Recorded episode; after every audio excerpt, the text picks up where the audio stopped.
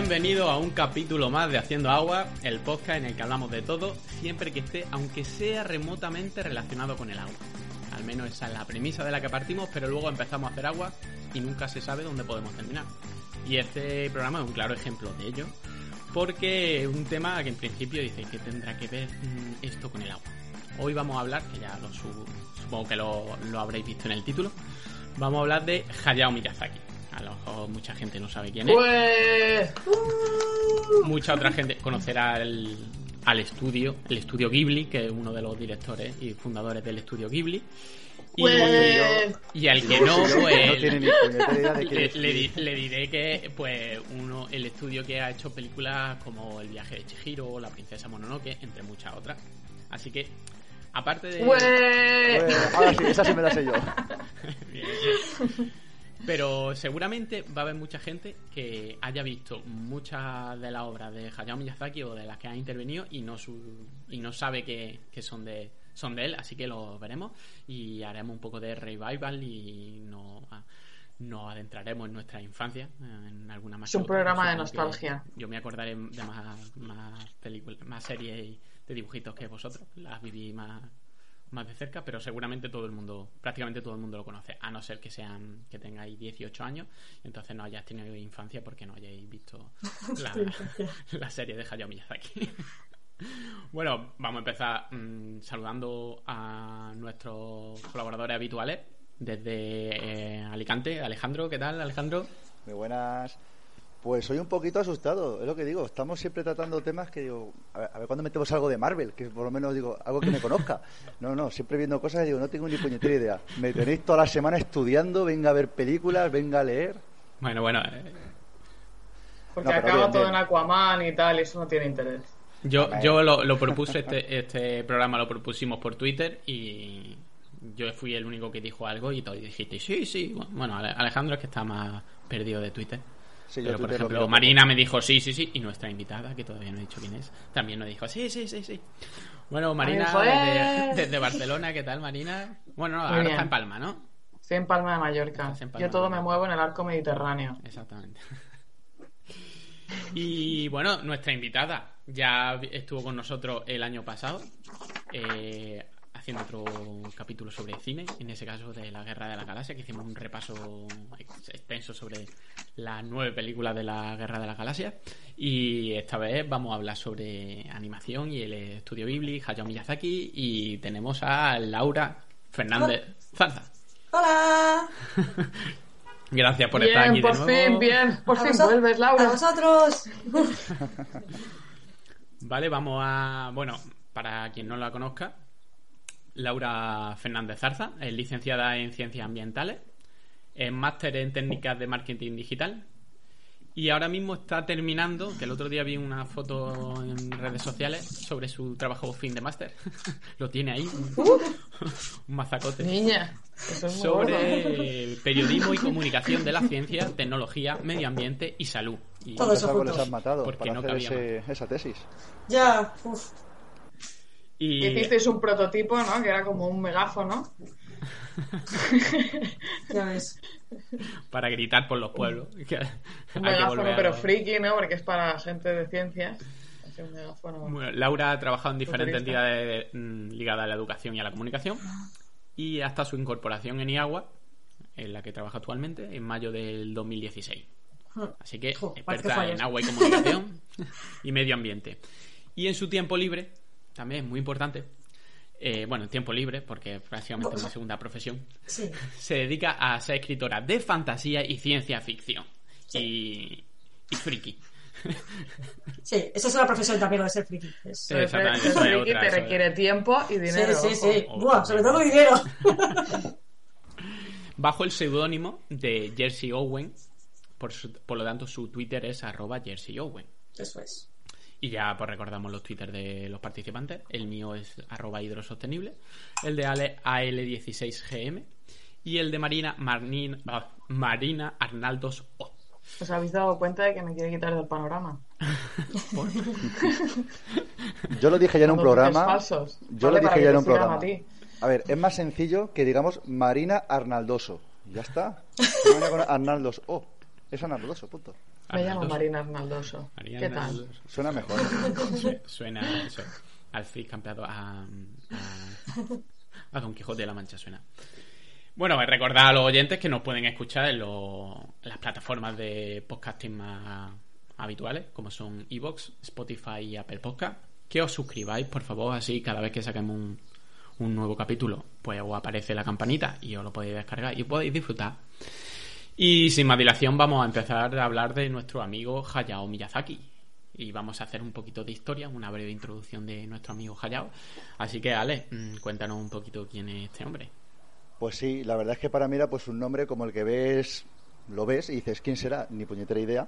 Pero bueno. Hemos cogido un- al mejor historiador, señor- como veis, y he dicho, ¿quién puede, quién mejor? De entre todos los especialistas de la El al más al señalado. historiador número uno. No, no, pero a ver, os voy a decir que me ha chocado mucho porque este tío, para haber nacido en 1941, ahí donde lo veis se conserva mejor que nosotros cuatro. Y para quien no lo sepa, incluido yo, ahora ya sí, es un director de cine, de animación, animador, también es ilustrador, mangaka, que ahora me explicaréis qué es eso, aparte de manga, y productor de anime japonés. A ver, eh, por lo visto se le conoce a nivel mundial, excepto yo, por lo que hemos visto, y cuenta ya con más de cinco décadas en, en este ámbito. Eh, mucha gente lo ha comparado con Walt Disney, con Steven Spielberg, u Orson Welles y junto Wellesen. con Asao. Orson Welles- Welles, Welles. Orson Welles. Tampoco Welles. sabes- Tampoco sabes de hijo. Ese no le- a ese no le conozco. Este, no, este tampoco lo conozco, ¿no? Y bueno, junto con Asao Takasaka fundó el estudio Ghibli, un estudio, bueno, de películas de animación.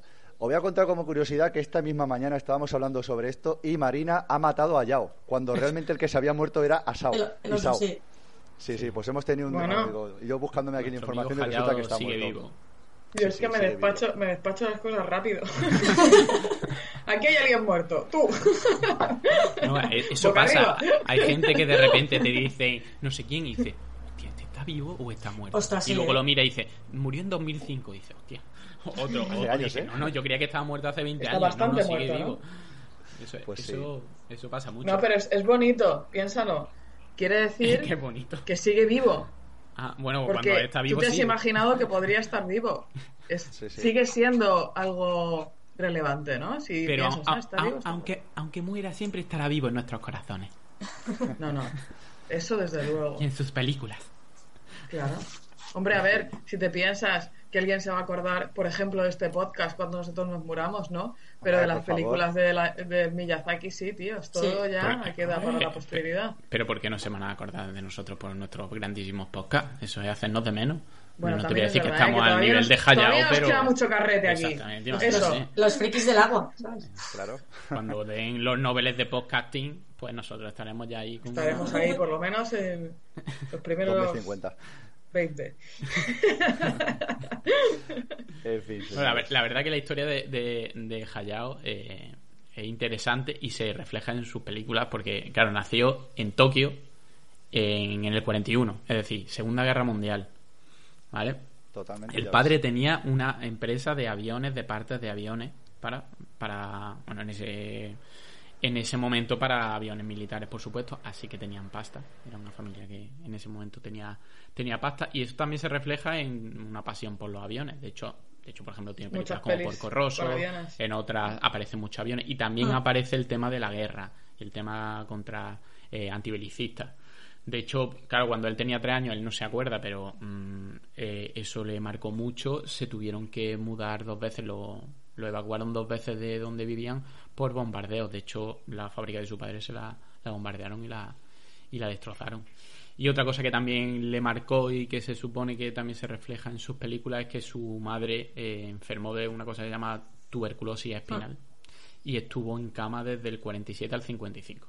De hecho, en películas como eh, que, que hablaremos como Totoro, pues la madre de la niña está en, en un hospital que no se sabe muy bien qué está haciendo porque la, la madre parece que está bien, simplemente está como en una cama. No, sé, no, no dicen mucho el qué. Entonces esas referencias pues se supone que, que son por, por su madre. Y claro, todo el mundo piensa, pues eh, se hizo dibujante. Realmente no, empezó estudiando economía. Él estudió economía para trabajar en la empresa de su padre, que era una gran empresa, pues para, para ganar Estudió economía, le gustó la ficción, ¿no? Y entonces,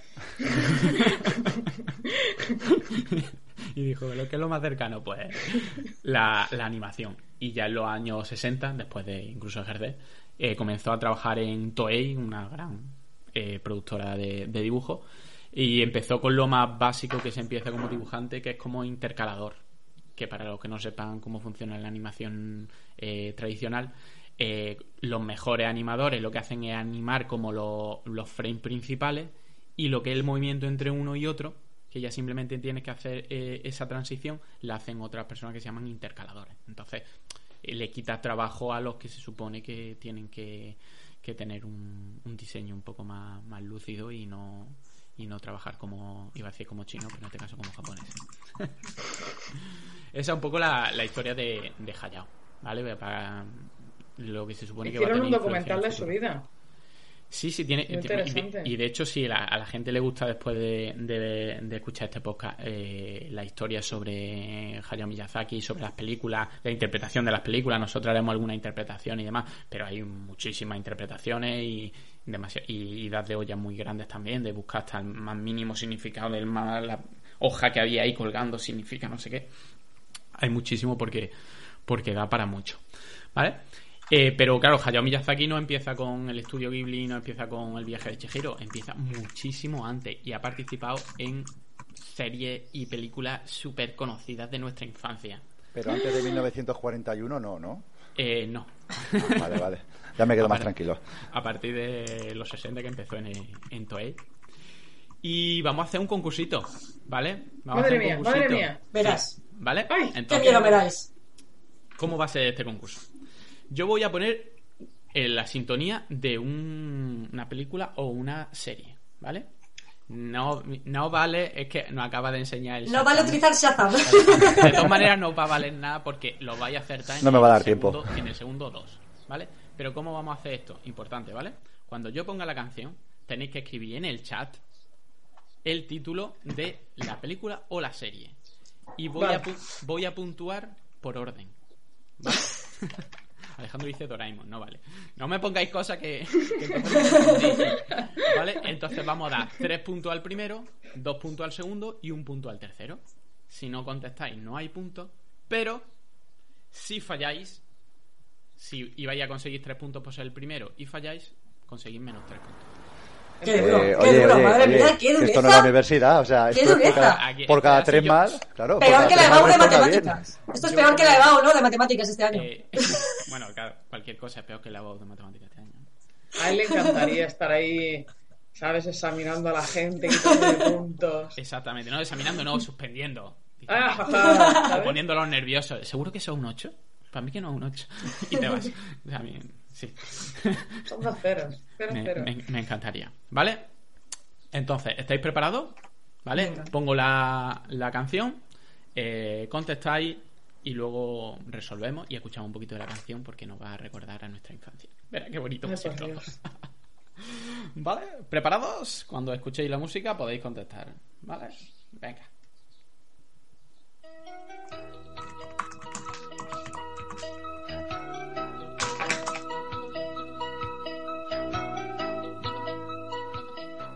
¿Estáis, estáis seguros? ¿Ya ha habido contestaciones? Mm, Águeda no... Digo, Marina no, no contesta. ¿En serio, María? Eh,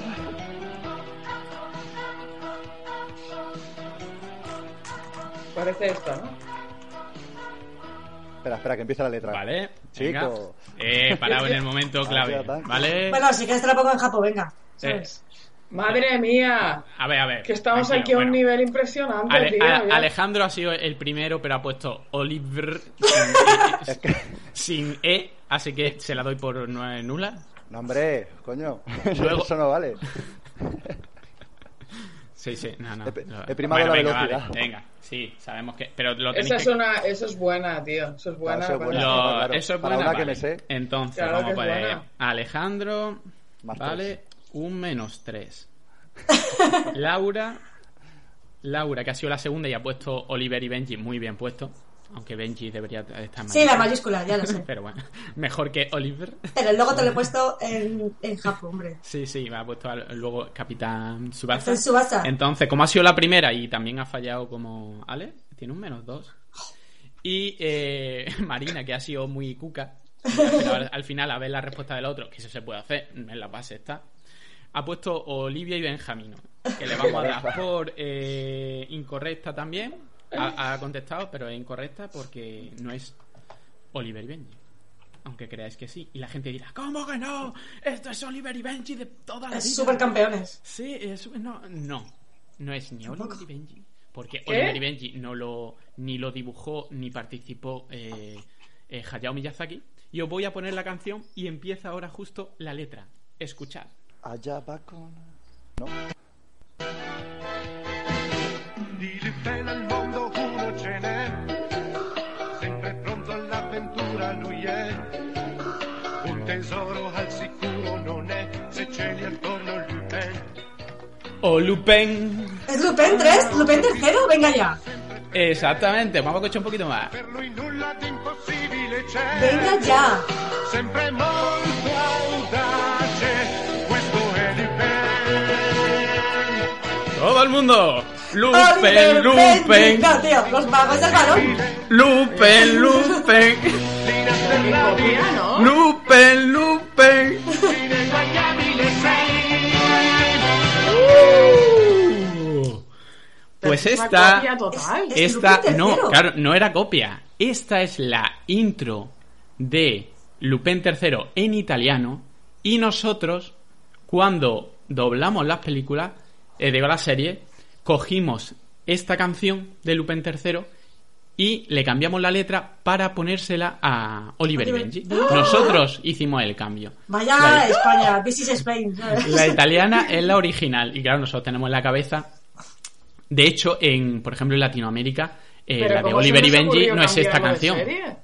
¿Eh? ¿Perdona? ¿Cómo se les ocurrió cambiarla de serie y coger una canción de una Pues serie para otra yo, serie? yo supongo, a lo- em, no, no tengo ni idea, porque, claro, Lupin III Claro, Lupin tercero. es de 1968, ¿vale? Lo que pasa que eso en Japón, luego tuvo que ir a Italia y luego vino aquí.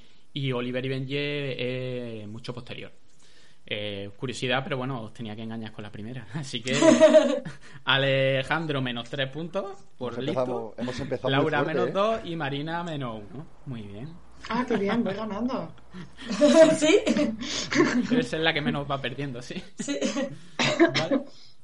Eh, pues ya sabéis, eh, lo que hizo es. eh, eh, esta serie sí la dirigió Hayao Miyazaki, ¿vale? Porque vamos a ver series que dirigió, series en la que participó, participó en el diseño. Pero Lupin III la dirigió Hayao Miyazaki, fue la primera serie eh, que, él di- que él dirigió en 1968, ocho años después de, de empezar. La verdad que, que fue un hito porque ya veremos que, que luego hizo la película. ¿vale? Fue su primera película como, como director. Entonces seguimos con la siguiente canción. Y rapidez, ¿eh? Que esta la vais a acertar rápidamente. Ya verás, miedo me da.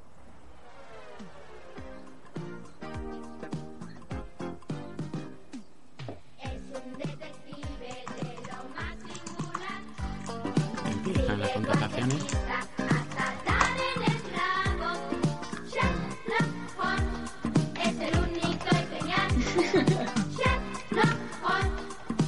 Ah, no, es Sherlock. Ah, no. Claro, lo estaba diciendo la canción. Es verdad. Sí. No vale las dos contestaciones. Madre mía.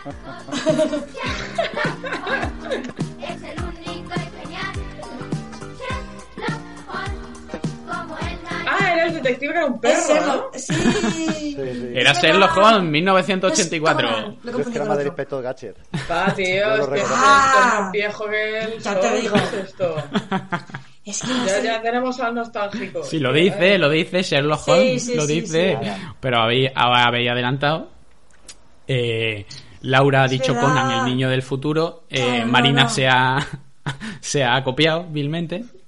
Entonces eh, Laura tiene menos tres. Ah, pero que esta no era la palabra que tenía menos puntos. Ah, yo pensé- y tú, Alejandro, vale, Alejandro se ha copiado también y menos uno. Muy bien.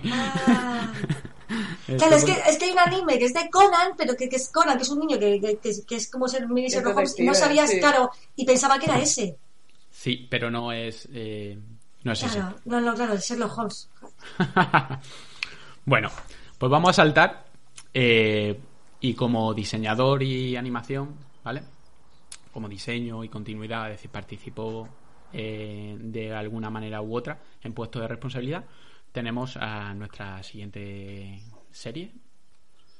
Un momentito, os pongo la música y... Bueno, esto, esto si no, mira, si no me la acertáis, eh, pues no sé, yo ya me corto y nos vamos.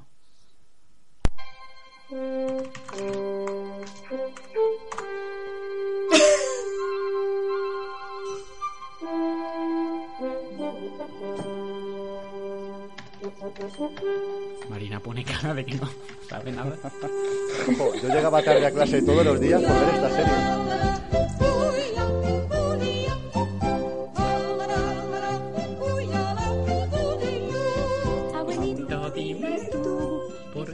Pero ponla en japonés. Terrible serie, terrible. Sí. Terrible serie, ¿por qué? Por favor. Una serie de. Pobre, pobre todo. Clara, o sea, ¿qué fue de Clara? Rollo todo trágico. Se cayó por la montaña. Seguro. No.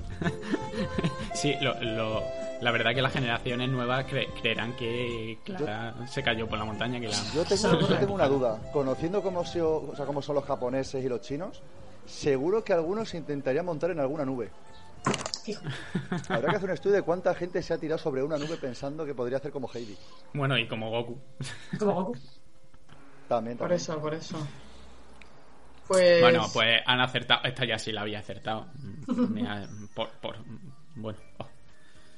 Eh, Laura saca acertado, así que tres puntitos. Mierda.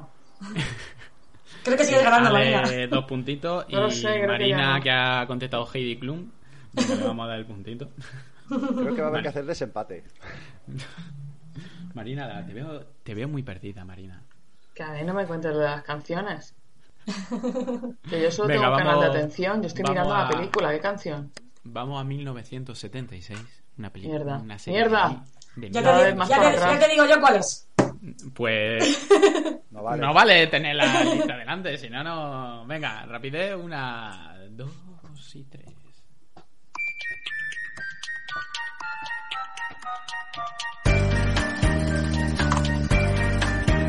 En un puerto al pie de las montañas. Me cago en la leche. Se me ha adelantado. Marco de. Marco puesto de, Marcos. de foto. Yo he puesto Marcos. Vive nuestro amigo Amelio. ¿Cómo se llamaba el mono? ¿Amelio o Amelio, Amelio? Amelio. Yo lo llamaba Aurelio. Yo creo que era Amelio.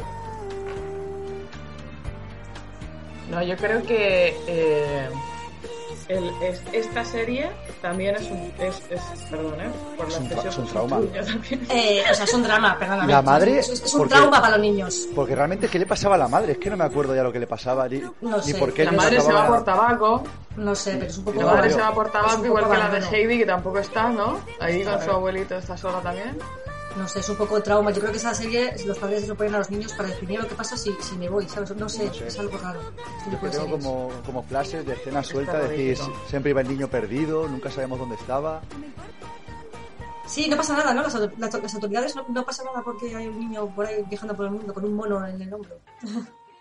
Y bueno, después de, de estas tres películas, digo, bueno, estas tres series, vamos a hacer un pequeño recuento sobre quién ha ganado o quién ha perdido más. Tenemos a, a Alex que tiene un, un menos dos, Vamos. eh, mejor a de la Laura que tiene un menos dos Venga ya. y, a Marina que tiene un menos dos. Hay un triple empate ¡Ué! de mediocridad. Hay que desempatar esto. Hay que desempatar, pon otra. La última. Dios, Dios, qué buena soy. No, no, no, porque Eh, no, somos iguales de... De malos. Está la- yo creo que está la gente, estaba la gente en su, en su casa escuchándolo y diciendo, pero ¿cómo lo acertáis? Esto es Heidi, esto No, es no, qué". seguro que la de Oliver y Benji la falla todo el mundo. Todo el mundo Eso ha dicho sí. Oliver y Benji, Por supuesto, segurísimo. porque esa, ha ido a... mala. a mala, mala. Sí, sí, por eso también le he puesto a la primera. Tenéis una memoria auditiva que es buena, pero que no sirve para ganar nada porque estáis igual de mal que yo. Sí. Es decir, niño, copiarse, aunque sea para mal, eh, funciona. Eso. Vamos a empezar, vamos a, empezar con la filmografía, ¿vale? Porque ya Hayao Miyazaki tiene un nombre dentro del, del sector de, de la animación. y ya empiezan a encargarle películas como director. Y la primera película que le encarga como director, como ya dirigió Lupin III, la serie, pues fue su oportunidad de dirigir una película que fue Lupin III, El castillo de Cagliostro. Que por cierto, una pregunta: ¿de qué, de qué, o sea, esa serie de qué va? El Lupin III es, Lupin un, no es, es un ladrón, ¿no? es un ladrón, claro. Ah, el ladrón vale. de guante blanco que Sí. puedes encontrar. De hecho, O sea, que no tiene, que no tiene que ver con el fútbol. O sea, que eso ha sido No. una casualidad. ¿Con el fútbol? ¿Por qué con el ¿Por fútbol? qué? ¿Por ¿Por qué Oliver y Benji? Ah, por, el, porque, por, el- por la copia de España, no, no Claro, sé. claro. No, claro, no, no tiene nada que ver. no no, tiene no, no, absolutamente sería nada que ver. completamente distinto. No. Le, le gustó el soniquete de la canción y dijeron, pues la vamos a poner para Oliver y Benji y le vamos a cambiar la letra, obviamente. Eh, no tuvo un gran éxito internacional, eh, aunque mm, hay algunas escenas de persecuciones súper chulas en la película. Y fue su oportunidad de demostrar que podía ser el director de una gran película. En el 79.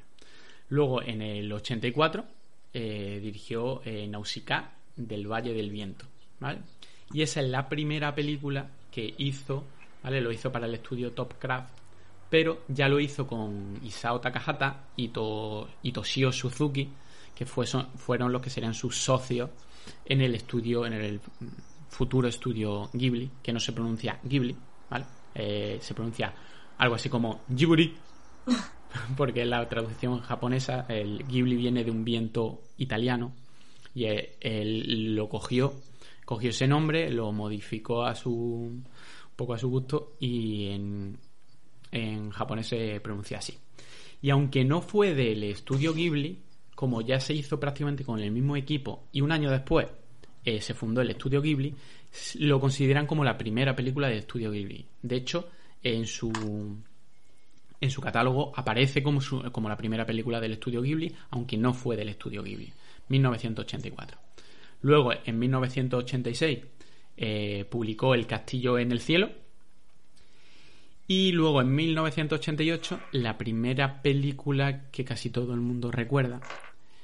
Y yo creo que es la que pegó un poco el pelotazo. De hecho, la mascota del estudio Ghibli eh, viene de esta película, que es eh, mi vecino Totoro. Totoro. Ahora en japonés.「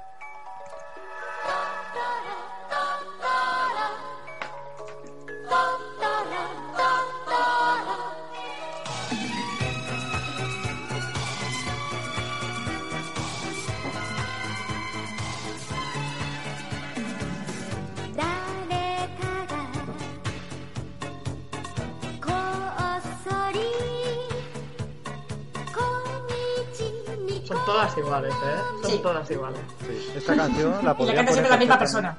Sí, la, misma. Esta canción yo creo que la podrían poner El en el niño Vesca o en el Mango o alguna cosa de estas. De hecho, de hecho en japonés no se dice Totoro, sino se dice Totoro. Totoro. Y bueno, para contarnos un poquito de recordarnos de qué va la historia o contarla al que no la haya visto, hay que, hay que decir que aquí vamos a hacer spoilers. Aquí no vamos a ir. Sí, ya habéis tenido desde el Una ausencia 88 con problemas. Muchísimo, muchísimo tiempo para haber visto la película. Así que, Laura, ¿qué tienes que decirnos? Cuéntanos un poquito de qué iba esta magnífica historia. Pues bueno, antes de deciros de qué va, yo quiero decir que eh, es considerada por varias listas entre las 100 mejores películas del cine. O sea, no solo, de, sí, sí, no solo de animación, sino en global. O sea, las típicas películas que tienes que ver una vez en tu vida, pues Totoro, mi vecino Totoro, hay que verla. O sea, está incluida. Pues a ver, Totoro es, la definición de Totoro va de mm, una familia, un padre y dos niñas, que se trasladan a, a un pueblo, ¿no? Una casa rural, que está, sí, una, una antigua residencia rural, eh, para estar más cerca del hospital donde está eh, su madre ingresada por tuberculosis, que lo has explicado tú antes. Y, y bueno, pues ahí se sabe un poco la historia y las niñas, eh, que echan mucho de menos a su madre, pues eh, se encuentran en casa, a lo que primero que se encuentran en casa sí que hace un poco referencia a mm, seres mm, mágicos que, que, es, que este director eh, es muy propenso a eso, que pues eso, los duendes del polvo, los susugataris, que luego también están en, en otra película que creo que es Sí, la sí, de... sí. El Sí, castillo ¿no? ambulante. En el Castillo Ambulante y yo creo que también están en otra, ¿eh? En, En Chihiro. En Chihiro. En Chihiro Ah, también sí, están, sí. que son como los, en la, en la mina me parece que estaban. Entonces, bueno, los, los Susuwatari son seres fantásticos que simbolizan un poco pues el Ojin, son así muy monos y se supone que están ahí para asegurarse de que los nuevos residentes eh, son buena gente. Entonces, una vez que son buena gente, se van a otra casa abandonada. Así, es buena ¿sabes? gente, sí, tic. ¿Qué pasa cuando son mala gente? No lo sabemos. ¿Me gustaría saberlo? Sí, no, pero... no queremos saberlo. Y, y bueno, la, la casa está, está situada al lado de un árbol muy, muy, muy, muy grande, que es un alcanforero. Y dentro de ese alcanforero, pues viven eh, tres duendes, tres, tres espíritus del bosque, que son los totoros. Lo que pasa que en, la película se ve. eh, o sea, la imagen. Claro, la que, la- claro, efectivamente, todo el mundo recuerda a Víctor Toro, pero Víctor Toro tiene dos más. O sea, hay dos, dos, dos. Es una mezcla entre gato, conejo y oso, ¿vale? O sea, el grande es un oso y los otros dos son más pequeñitos. Qué Entonces- bonitos. Sí, sí, sí, son monos. Y entonces, la, la primera vez que, que se encuentran a Totoro es la hermana pequeña, son dos, dos hermanas. Pues la pequeña es la primera vez que se lo encuentra porque sigue a uno de los mini Totoros hacia, hacia el bosque, hacia ese alcanforero, y, y ahí se lo encuentra. Entonces encuentra a Víctor Toro sobando, que todos sabemos que le encanta dormir. Y la escena más icónica de la película eh, es el momento de la lluvia. El momento bajo la lluvia, donde las, las hermanas van a esperar al padre. El padre trabaja en la universidad, es profesor de universidad. Entonces van a, van a, van a esperar a la parada del autobús. ¿Qué pasa? Que no, no llega. Entonces eh, la pequeña se queda dormida, eh, la, la mayor la tiene en la- en la- a las espaldas. Entonces eh, la mayor todavía no ha visto a Totoro. Y en ese momento aparece Totoro con una hoja en su cabeza para resguardarse de la lluvia. Eh, Claro que la hoja es mucho más pequeña que Sí, sí, o sea, que no le cubre ni, ni una, ni una pezuña. Entonces la niña, la mayor, que es Satsuki, le da eh, el paraguas del padre a, a Totoro. Y a él le flipa mogollón el, el momento de, de, de cómo caen las, hojas, en- las, las hojas, las gotas en, en el paraguas y les da al cambio unas, un manojo de nueces y semillas para que luego las planten. ¿Qué pasa? A mí, esa, a mí esa escena me gusta mucho porque normalmente la lluvia se asemeja o se, o se relaciona pues con un momento de tristeza, porque además las niñas están muy preocupadas porque pasa el primer autobús y el padre no llega. Entonces las niñas se preocupan por si le ha pasado algo. Entonces justo en ese momento aparece Totoro como diciendo, mira, no te preocupes que yo te voy a proteger. De hecho, eh, los Totoros en, eh, para, para, para este mm, director son duendes, o sea, el Totoro significa duende en japonés, y son cazadores de los miedos infantiles. Entonces está ahí como para protegerlas siempre. Ay, ¿Qué bonito. Sí, es súper bonita la, la historia de, de Totoro. Entonces, en ese momento eh, llega el gato bus, que soy muy fan del gato bus, que no sé si me da miedo o me da ganas de montarme. Además hay un poquito de grima, porque te metes, te sientas pero estás dentro del animal y sí, hay sí, pelo y dices, sí. "Ah, no sé yo si mola o tal". Sí, si te lo Sí, pones es- por la noche no vas a dormir bien, ¿no? Es muy, es muy raro. Entonces, eh, bueno, llega el gato bus, Totoro se sube y se va. Y a continuación llega el autobús del padre. Entonces, bueno, es como que, que está ahí para protegerlas y Totoro desaparece justo cuando las niñas ya, vas- ya van a estar seguras. Entonces, me gusta porque es verdad que es eso, pues el- es como el protector del duendecito del bosque, que las ayuda y las protege. Y luego otro momento, que ya no tiene que ver con, con el agua, pero es la otra vez, en otro momento de la película, que es cuando, eh, bueno, por circunstancias parece que la madre ha empeorado en el hospital, reciben una carta, la niña pequeña decide ir al hospital a buscar a su madre y entonces se pierde.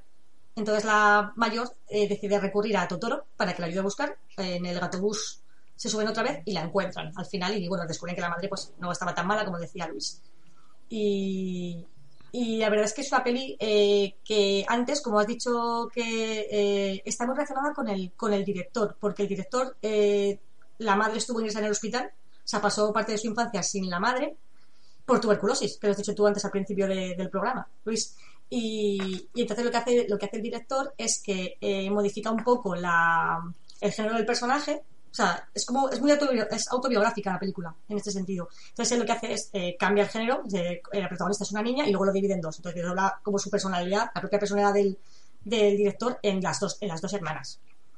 Y yo creo que no hay nada. Ah, sí, hay otra escena eh, en mitad de la película, esas luces que le dan en el momento lluvia, eh, lo hacen como una danza de la lluvia y entonces crecen las. Y es un momento que tienes a los tres bichitos del duende bailando con las niñas y, y- y luego resulta que, que funciona como una danza de la lluvia y hace que crezcan las, las luces que les ha dado. Y es una peli muy, muy, muy, muy bonita. Y Totoro nos encanta. De hecho, se ha convertido en el icono. Es el. el- el- es una, o sea, es una película de, de- de- de culto, de culto de anime. El- la idea esta de los Totoros es que solamente los niños los ven, ¿no? Sí, sí, solo los niños. Porque se lo cuentan al padre, en plan de a la niña pequeña, la primera vez que lo ve, pues mira, me he encontrado dentro del bosque, de hecho intenta llevar al padre y a la hermana dentro, pero no consigue ¡Míralo! llevar. Claro, ¡Míralo! sí, sí. ¿No? Y Y es como... eh, Claro, y entonces el padre dice, no te preocupes, que son duendes del bosque que están aquí para protegeros y solo los podéis ver vosotras. De hecho, hay, otra, hay otro personaje que es la anciana, una, una señora mayor, que vive cerca, que igual, ah, pues me alegro mucho de que los veáis, no sé qué, entonces, eh, solo son los niños los que los ven. Es como, ah, pues... Qué bueno. O sea, es como, si, como que todo el mundo lo ha visto en su infancia, o sea, que Totoro siempre ha estado ahí para todo el mundo que ha vivido en, ese, en esa zona, entonces en ese momento solo lo ven los niños. Qué guay. La verdad que es una película. Yo me sorprendió, claro, yo la había visto hacía muchísimos años. Me sorprendió que una película es muy simple. De hecho, Sí. luego viendo, viendo comentarios, eh, grandes directores dice es una película que prácticamente no tiene trama, no tiene villanos, no tiene, no tiene prácticamente casi nada y, y es una obra maestra. Y Sí. eh, escucha a los a los mayores directores del mundo alabándola porque al final es, es muy simple. De hecho, yo creo que Totoro hoy en día si hicieran otra vez Totoro no sería así, sería mucho más compleja porque además se queda, incluso ahora la vez se queda como corta. Hmm. Pero claro, como lo poco que tiene es tan emblemático, eh, él quizá la prim- de las primeras veces que vemos tratar esos temas con esa sensibilidad que no hace falta más. Simplemente el ambiente que crea es suficiente. Y luego Totoro tampoco sale tanto. No, Que parece que va a estar todo el día ahí, que va a interactuar. Totoro prácticamente no interactúa. No, no, sale cuando las niñas las le, le necesitan. Es como un poco eso. Claro, hoy en día le hubieran puesto a hacer muchísimas más cosas, Seguro. a lo mejor le hubieran hecho que hable y Te habrían contado así. su vida, de co- dónde vive, cómo se Seguro, pasa. segurísimo. Sí, Habría una escena en plan de. De hecho, hay una escena que están eh, todos cuando. cuando Creo que es cuando se montan en el gato bus, una de las veces, o cuando eh, plantan las semillas estas, porque se supone que plantan y crece un árbol muy, muy, muy, muy grande, pero luego las niñas se despiertan y solo han florecido, las, o sea, solo han crecido las, los esquejes. Entonces. Eh, hay una escena que están los tres espíritus del bosque y las dos niñas en la copa del árbol y yo creo que ahí sería la típica escena que ahora si le hicieran, ahí les contaría su vida. En cambio, esa escena que solo se ven a ellos tres mirando el horizonte y tal, es súper bonita, súper simple. Sí, porque luego seguro que terminaría la película con los postcréditos y dirían, de los creadores de tal, creemos la asociación Adopta un Totoro. Sí. Bueno, ya veremos que en las próximas películas eh, el nivel de complejidad eh, no es que ya suba, es que se va por, la, por las nubes. Sí. Yo creo que es un momento ahora bueno para hablar un poco eh, de estas referencias de los, de los que si de los duendes, que si de los espíritus, porque todo está muy relacionado con el sintoísmo. El sintoísmo es una religión de origen japonés que cree en, en la veneración a los, a los espíritus de la naturaleza, lo que llaman los kami. Eh, en algunos en algunos sitios lo traducen como espíritu, en otros sitios lo traducen como dioses, pero a lo mejor dioses se queda un poco un poco grande. Eh, es decir, puede haber espíritus de la naturaleza que representen desde cosas tan grandes como el sol a cosas tan como el agua o como una charca o un río. Entonces veremos, sobre todo en las siguientes películas de las que vamos a hablar, que hay muchísimas referencias e incluso referencias constantes a estos espíritus. y Pero esta es la, idea un poco de todo esto y que esto lo dice también mucho Miyazaki, es que todo está lleno de espíritus. Sí, y luego Allá también... donde vas todo está lleno de espíritus. Y luego también, otra cosa en común de las películas de, de, de este director es que eh, es como que siempre busca la, la sintonía entre, o sea, la armonía entre eh, eh, el desarrollo de la vida y la naturaleza, o sea, como la convivencia entre, entre, entre las dos cosas. y, y eso pasa en casi todas las películas, yo creo. muchas películas es un conflicto entre el mundo del humano y el mundo espiritual y cómo se resuelve ese conflicto. Por ejemplo, en Totoro no llega a haber un, un conflicto, No. pero sí hay esa comunicación y, y está claro que hay una diferencia entre el mundo de lo humano y el mundo de los espíritus. De hecho, como tú decías, eh, cuando eres niño lo ves, cuando eres adulto ya no tienes acceso a ese mundo.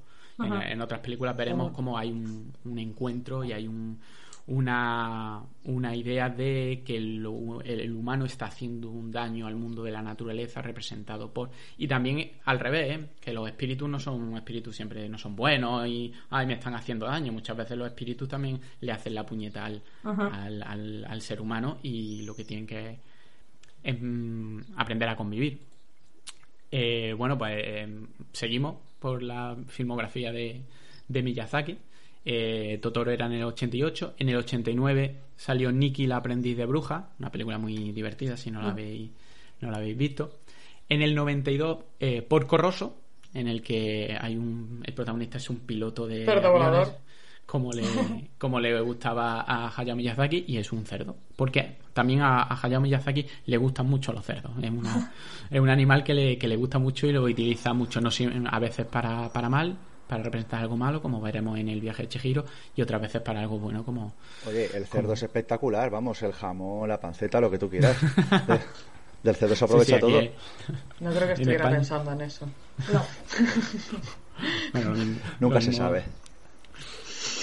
Y bueno, nos vamos ya desde el 92, salta al 97, con la que es quizás la gran primera película internacional con reconocimiento. De hecho, eh, esta película eh, eh, tuvo eh, un premio, bueno, el premio a mejor película japonesa, ya no película de animación, sino película japonesa, que solo lo conseguiría con esta y con el viaje de Chihiro, porque el resto de premios que, ha- que se han llevado ha sido para mejor película de animación, pero esta se eligió en el 97, bueno, supongo que en el 98, al año siguiente, como mejor película japonesa del año, y es la, la princesa Mononoke.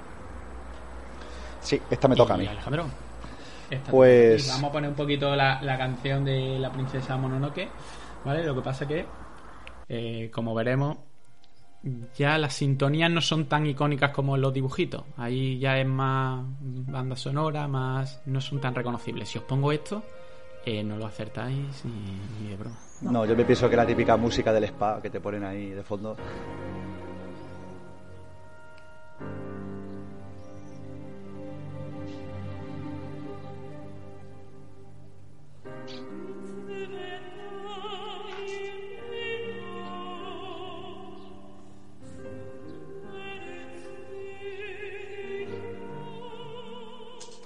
Pues bien, os voy a comentar.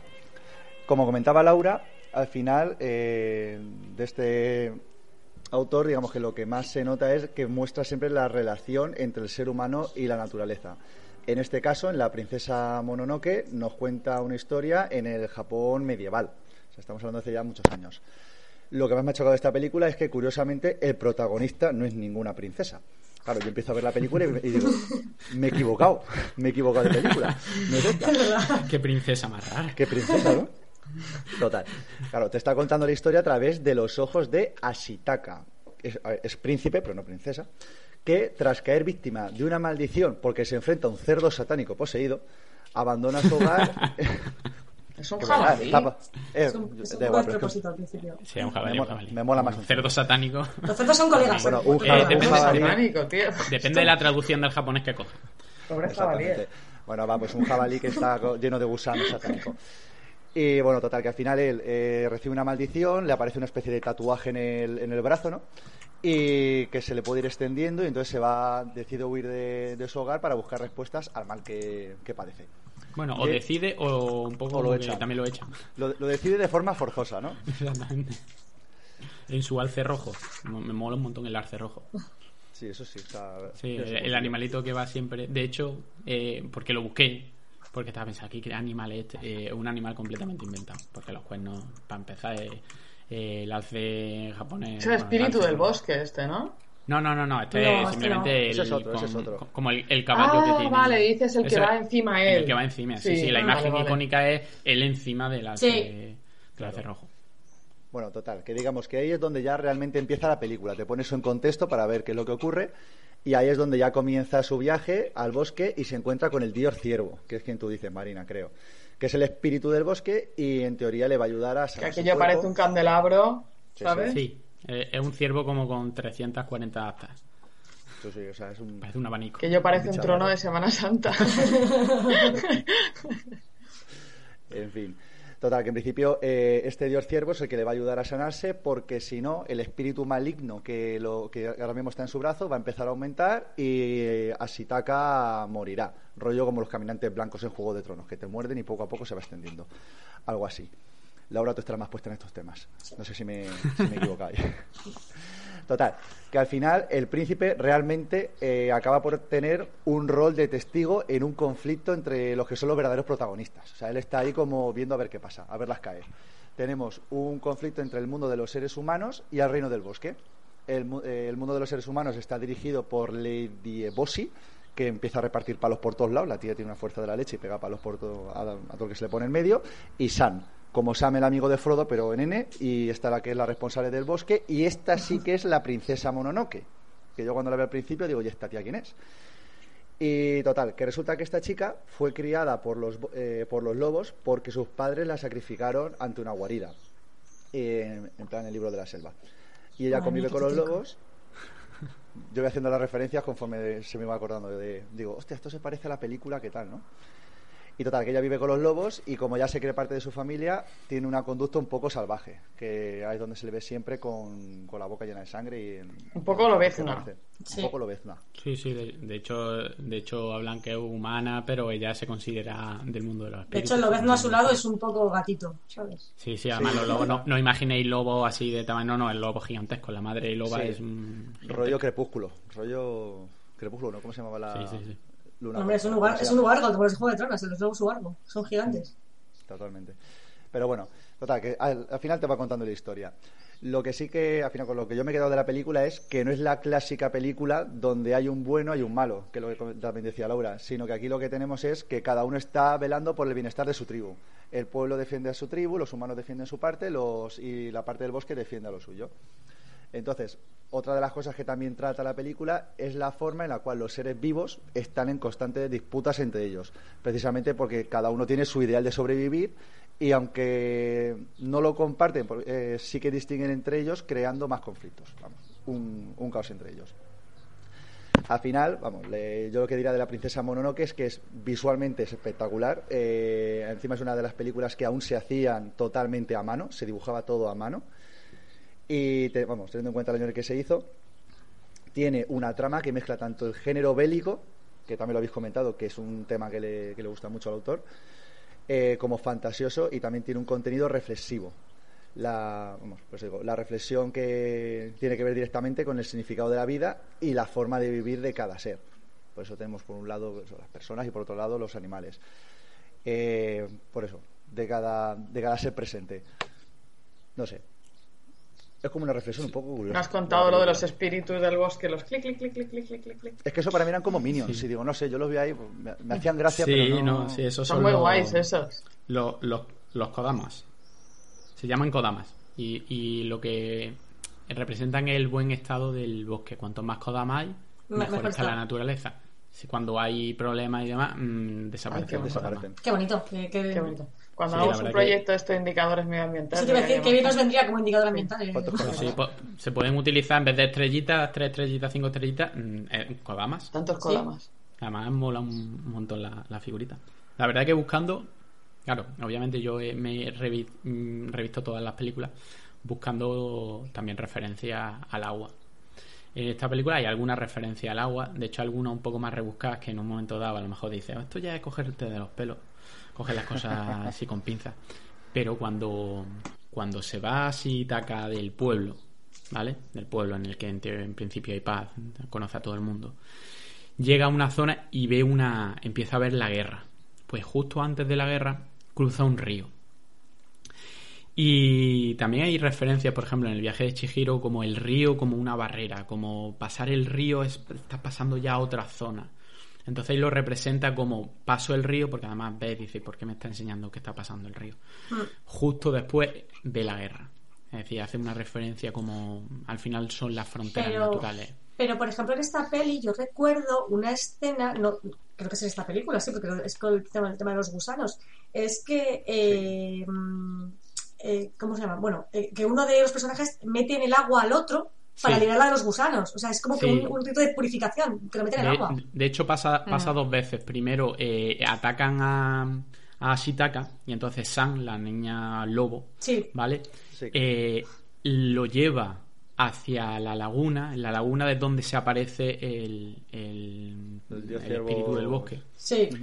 Y lo deja en la isla central, pero lo deja simplemente con la cabeza fuera del agua, pero el cuerpo dentro totalmente Sí, del sí. agua. No lo, no, lo, no lo mete en la isla. Y entonces el espíritu el que, el que la, eh, lo, eh, lo cura. Lo sana, sí, lo y, cura. y cuando el, el jabalí albino, este, el jefe de los jabalí, eh, empieza, se, bueno, empieza, le empieza a salir gusano y demás, es decir, la maldición, porque Sí. básicamente eh, porque esto está relacionado con la ira. Si tienes mucha ira, pues al final eso es, es algo malo por lo- y eso lo representaban como estos gusanos que te atacan. Pues cuando eh, Sam y, y, y Ashitaka, bueno, cuando Sam eh, se ve atrapada por esos gusanos, Ashitaka la coge, la lleva al agua y la hunde Sí. en el agua. Y se Esa ve es- como, esa es la que como esa. Es decir, hay varias referencias como que esa laguna, el agua de esa laguna es sanadora. Hmm. Se, utili- se utiliza eh, mucha, y, ve- y veremos también eh, en el viaje de Chihiro cómo el agua sirve para, para purificar, para sanar y demás. Es una referencia también a, a lo que estamos hablando, al sintoísmo. En el Ah. sintoísmo también se, se habla de- del agua como elemento purificador. La verdad que la película, a mí personalmente la película me, no es la que más me gusta, porque a mí me gusta más el viaje de Chihiro, A mí también. Pero, pero una película que está... Yo que fui está la primera que vi de Miyazaki y, que- y con la primera escena esta del jabalí de tal, ostras, lo primero es esto que es. O sea, Sí. cosa rara es Es esta. algo Da- muy diferente, claro. ¿eh? Yo la primera que vi fue el viaje de Chihiro y luego Totoro. Claro, es que Toto- Totoro la ve y la entiende. Tampoco hace falta entender mucho. es un- Hmm. Pero ya es la princesa Mononoke ya hay muchas referencias, es muy rara en ocasiones. sí. Sí. Exactamente. Entonces, también le no, no se hace pesar, no se hace eh, como las películas que son muy raras que no entienden nada que te sacas de la película. No, te, te lleva por la película Sí. y dices, vale, entiendo algunas cosas, otras cosas no, pero hay una historia detrás, entiendo Ah. el conflicto y bueno, pues Ah. si la veo otras veces, pues puedo sacarle más cosas. De hecho, eh, que- viéndola mm, y analizándola, sacas todavía muchas más cosas de lo que habías podido sacar en. Un- una primera visión. Uno de los temas que te explican, eh, si, si alguien quiere verlo del tema del documental, es que en Mi- Miyazaki, y esto luego se nota mucho en los códigos que él utiliza, es que él no va de la historia a los frames, él va de los frames a la historia. Sí, sí. Es decir, Ah. él antes dibuja y después hace una historia. Pero lo primero que él hace es, y entonces luego ya va poniendo diálogos y va poniendo cosas y va aportando a la historia. Pero tiene una forma muy extraña de crear Sí, sus al revés. películas. Es Al al revés. revés. Entonces a él le interesa mucho más el detalle visual, la riqueza de los personajes que se vean en sus caras, qué tal, que realmente a nivel dramatúrgico que aquello, y se nota muchísimo, porque a veces las películas como completamente descarrilan a nivel de argumento, Hmm. porque empiezan a ir por ahí, luego no sé qué pasa, y claro, es que no se han creado con una estructura de historia a la que yo le doy color, sino a- al revés. Sí, sí, sí. Eso es, además que se nota. es que se nota mucho en la historia. Como de repente se va por un camino que dice, esto aquí viene ahora. Y, ¿Qué tiene que ver? Claro, si ¿Sabes? empieza a analizarlo, pues no tiene sentido. Hay partes de la película en las que no pasa absolutamente nada. Y dices, vale, esto es un. Pero claro, como lo hacen tan bien y, este- y al final es tan bonito. tan bello todo, pues dices, vale, se lo perdono. Pero hay que ser estudio Ghibli para hacer ese tipo de cosas. A veces te pueden no gustar, a veces pueden no encajarte. Y decir, vale, a mí me gustan otras historias que. O, o- a lo mejor pel- eh, animación japonesa, pero que la historia esté más mejor conseguida. Para gustos para gustos colores. Pues bueno, vamos a pasar a la siguiente a la siguiente película. Nos vamos del 97 fue La princesa Mononoke a 2001 y la ganadora del Oscar a mejor película de animación, ganadora del premio a mejor película japonesa en general, muchísimos premios. Copiadora del dragón de Dragon Ball. hablaremos, hablaremos de Dragón. Eh, esta me toca a mí. Y es El viaje de Chihiro. Esta recuerdo que me la alquilé.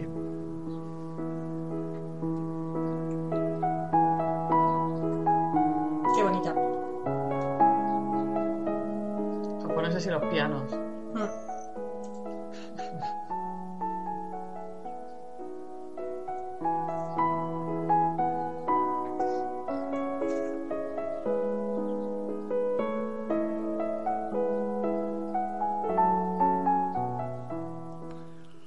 Bueno, pues como hemos dicho en el 2001, de hecho esta es una otra banda sonora que, hombre, si la escuchas te gusta mucho la reconoces, pero no es tan reconocible. De hecho, si a la gente le, le interesa las bandas sonoras del estudio Ghibli, hay en, en internet hay conciertos de filarmónicas japonesas con grandes coros eh, que te hacen una hora de música del estudio Ghibli con imágenes de las películas y la verdad que es alucinante, está muy chula.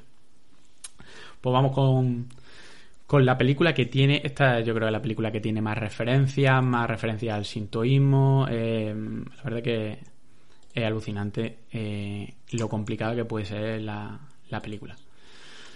Y intentaré resumirla un poco, ¿vale? Pero os pongo en antecedente, ¿vale? Se ve, al principio de la película se ve a Chihiro, que es un- una niña en el asiento de atrás de un coche, que está muy enfadada porque se están mudando a una nueva ciudad, ¿vale? Los padres se pierden con el coche, no saben cómo llegar a la casa y de repente se meten en un camino que está cada vez en peor estado hasta que de repente no pueden seguir. Pues se encuentran en una construcción abandonada, que es como una torre de reloj con un pequeño túnel que pasa por debajo, pero está completamente abandonada. Los padres deciden bajarse y dicen, bueno, vamos a dar una vuelta, vamos a mirar lo que es. Y Chihiro no quiere entrar al principio. Chihiro está cabreada, pero cuando se ve que está sola, pues va corriendo a sus padres. Y el padre dice que tiene pinta de ser como un eh, parque de atracciones abandonado, que por lo visto en la zona eh, hay mucho.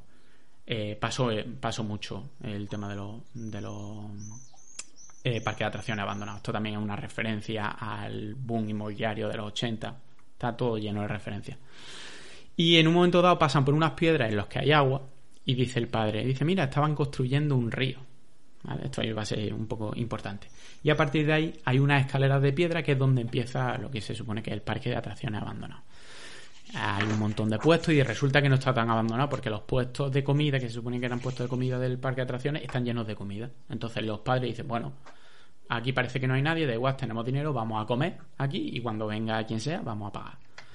Chihiro está por allí mirando y cuando se quiere dar cuenta los padres se han convertido en unos grandes cerdos.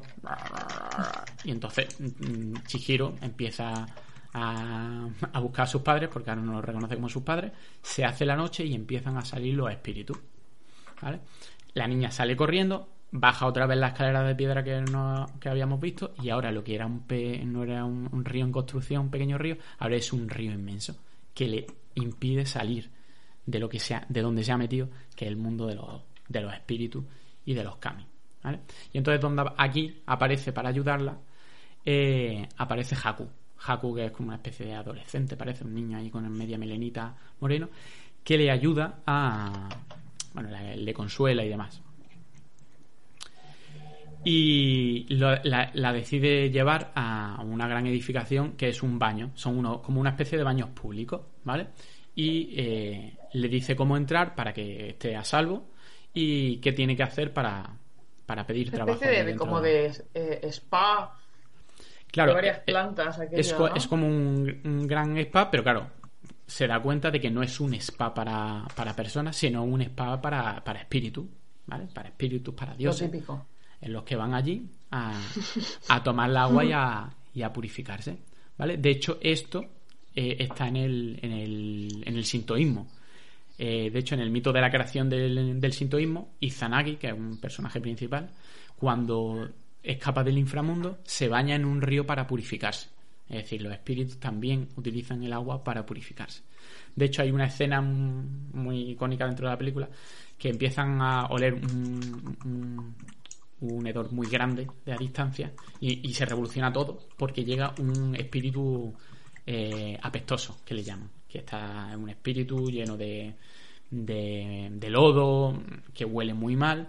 Total, que termina. Es de basura, ¿verdad? Y de tal. y es Eh, como- primero es, es de lodo, de hecho en el Sí. sintoísmo aparecen unos espíritus que son, que son de lodo, y entonces al final termina Chihiro encargándose un poco de, de su baño.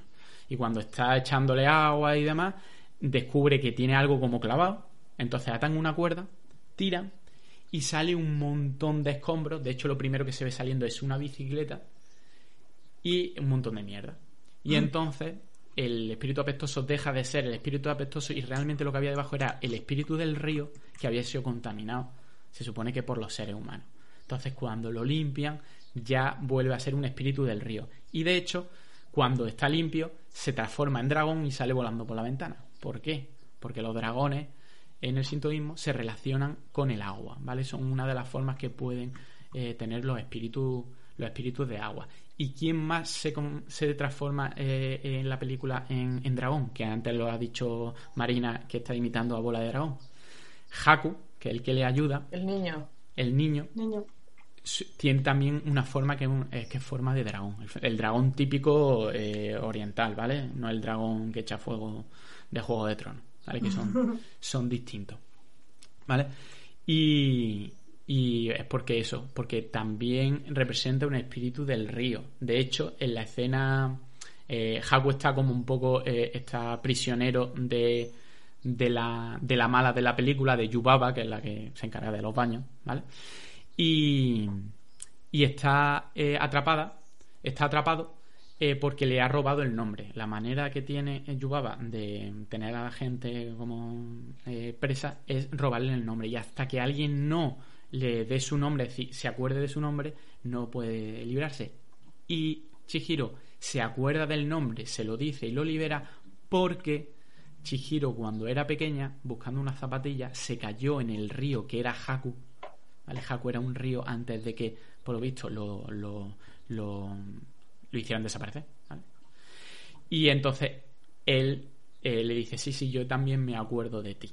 Entonces, en el momento en el que eh, Chihiro eh, le ayudan a, salir de, de allí, del mundo de los espíritus, eh, recupera a sus padres y cuando baja esas escaleras de piedra, en los que al principio había un río en construcción, luego había un río inmenso, ya no hay agua ni hay río, lo que hay una gran pradera y sus padres están esperando al otro lado, es decir, ya se le permite otra vez salir del mundo de los espíritus.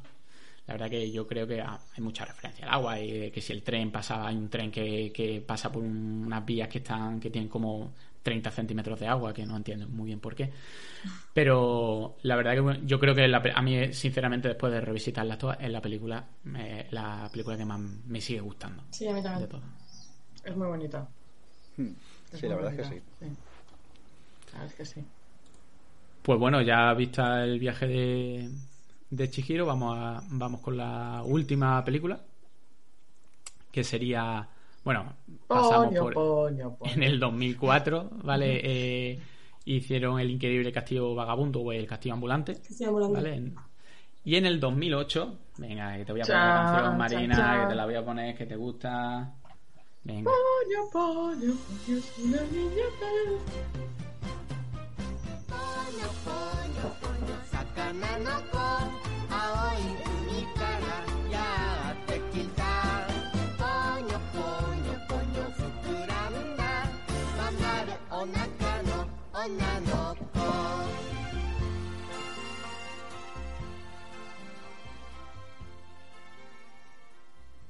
Buenísima, buenísima.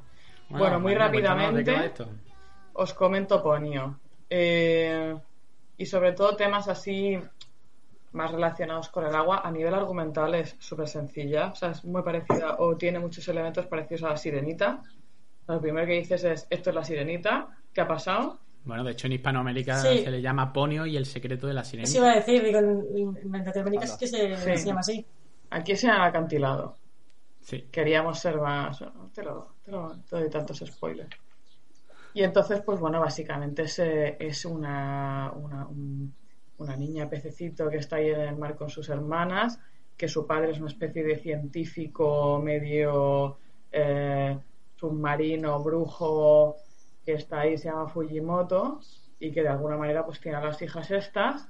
Y entonces, pues en una de estas incursiones, pues la- la- el pececito, que es una medio niña, pues se, se encuentra con, con un, con un niño y ahí pues empieza una pequeña relación en la que Ponio lo que quiere es eh, estar en la tierra con el niño. Básicamente ese medio amor fraternal tipo, pero vamos, una cosa así.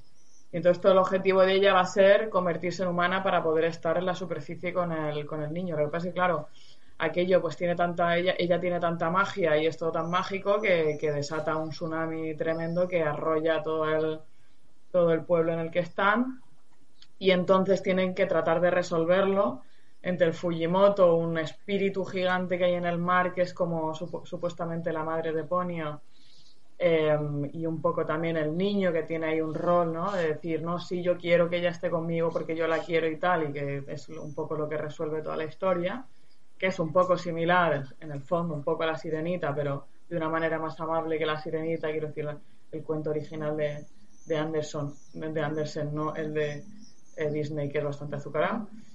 Y, bueno, lo, más interesante yo que yo comentaría es eh, que al contrario que muchas de las pelis de Miyazaki, que son de planos más altos, son más de vuelo, y hay muchísimas películas que te muestran cosas en el viento, en el aire. Movimiento, eh, se centra mucho en el mundo submarino. Hay muchísima riqueza en cómo describe el océano, el fondo del océano, las, las, las especies, es riquísimo a nivel visual eh, de cómo describe el, ámbito marino. Es un tema que él sí que trata los ríos, tal, no sé qué, pero hasta ahora no había tratado como la biodiversidad del océano, la importancia del océano de una manera tan detallada. Eh, recoger también un tema, y ya casi como cierre, de casi todas las películas de Miyazaki, que es que tienen eh, héroes, héroes niños, que además no son niños, son niñas, es decir, suelen ser protagonistas ellas, eh, y suelen tener un objetivo muy marcado en, en- en las, en las películas, normalmente superación, etcétera, y el componente medioambiental, ¿no? De, de equilibrio entre lo que hacen los hombres, lo que hacen la, la naturaleza y un poco el, las deidades y los espíritus, que es un poco lo de la el espíritu gigante precioso del mar, que es la gran mamare, este que aparece ahí y que les dice que además es como una especie de reina también de los pescadores y del mar y de tal, y que es, y que es muy bonito y que es un poco pues eso, en representación de lo que las ideas estas que decíamos de que está todo lleno de espíritus. Los, a nivel visual, ya os digo, los planos todos súper detallados, igual que siempre en Miyazaki, se preocupa muchísimo de que nada esté difuminado, todo está presente todo el rato, es decir, hay una multitud y tú ves la cara de la persona, de la esquina de arriba, que es pequeñísima, el dibujo está perfectamente definido, eh, pues igual, todos los peces, desde la cosa más pequeña hasta la cosa más grande, todo está súper detallado.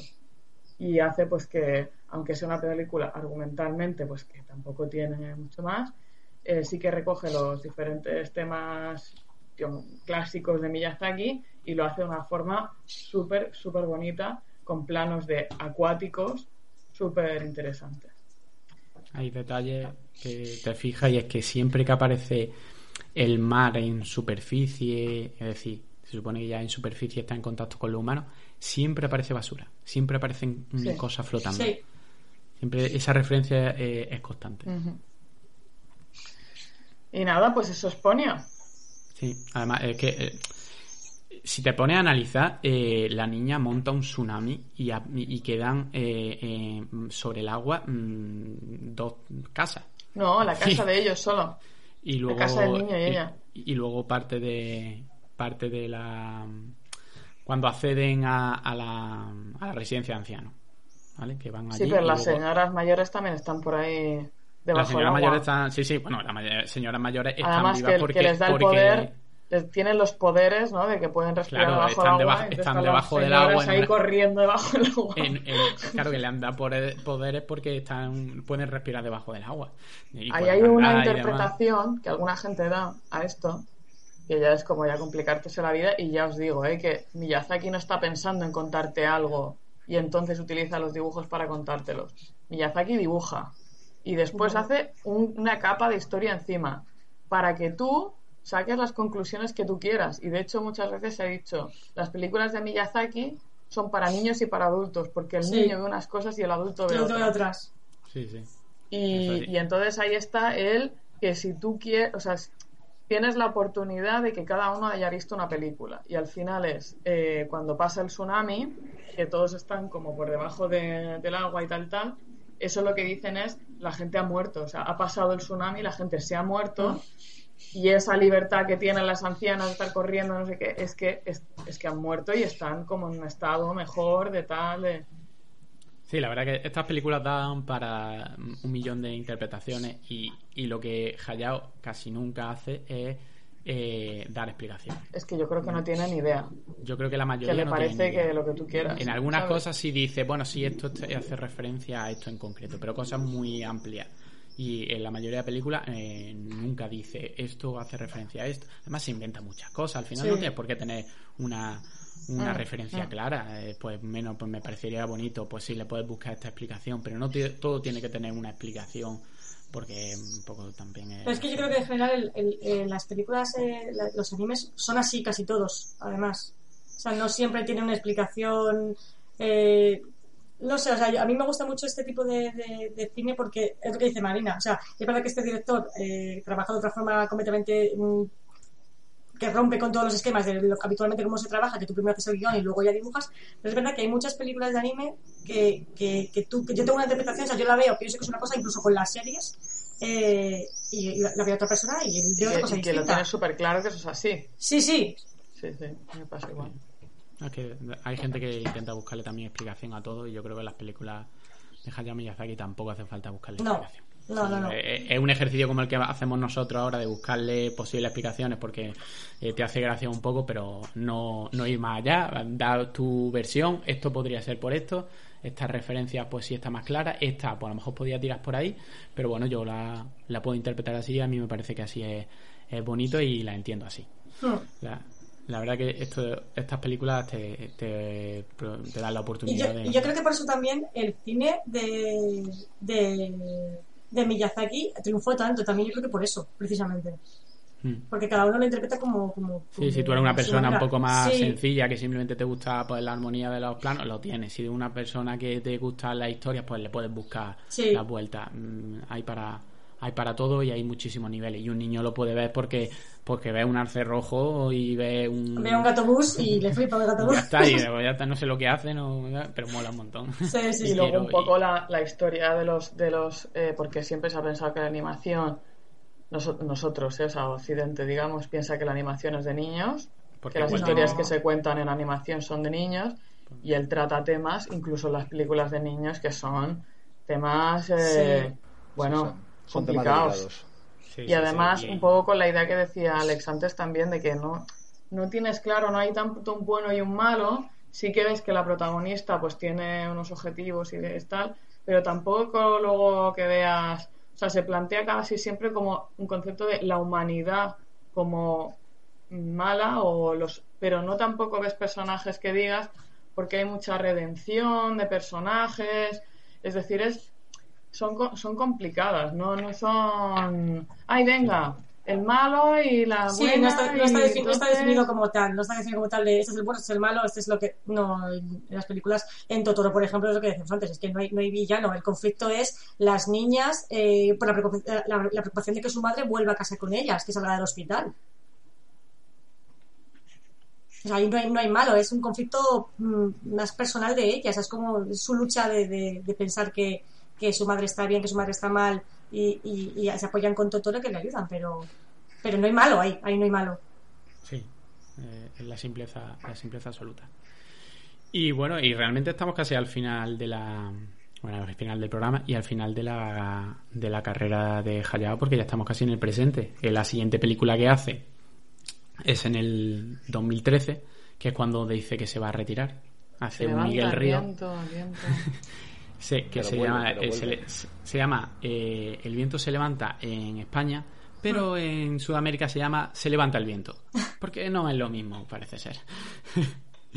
y ahí Malditos ya colonialistas. se, se supone que, que, se, que se va a retirar, pero al final vuelve. Y en este 2020-2021, una película que no sé si se ha estrenado o no se ha estrenado todavía que en español la- aquí la, la traducen como ¿Cómo vives? No sé si la traducción al final está, es oficial o no. La verdad que no la he visto y no tengo. Es que tengo no, yo por lo que he visto, por lo que sé, es que eh, hasta 2023 no se va a lanzar. Mm. O sea, aquí está puesta como eso, como en- que está Pending. en- Sí. en proce- y, y además con la con el tema de la, del coronavirus, pues, Hmm. pues más, seguramente. Pues nada, hemos llegado hasta el final de la carrera de Hayao Miyazaki. hemos repasado unas cuantas películas, hemos recordado unas cuantas canciones. y, y ya está, pues, eh, terminamos aquí. Yo creo que ha, ha quedado todo muy, muy bien, muy bonito. La verdad que yo recomiendo mucho que vean las que hemos nombrado y las que no hemos nombrado. Además, en un fin de Eh, semana te las ves tranquilamente. Sí, sí, y si, tiene, y si tenéis niños o familiares pequeños también se la podéis poner. Algunos, a lo mejor la princesa Monono, que si son muy pequeños, pues Pues no. te mandan a tomar por saco. Pero por eso pues, le ponéis todo. En, en Netflix están todas. Todo, todo, guiño, Podcast guiño. patrocinado por. Así que bueno, mm, hasta aquí el programa de hoy y nos despedimos como siempre con nuestro grito de guerra. Una, dos y tres. Buenas noches, Buenas noches, Cuenca.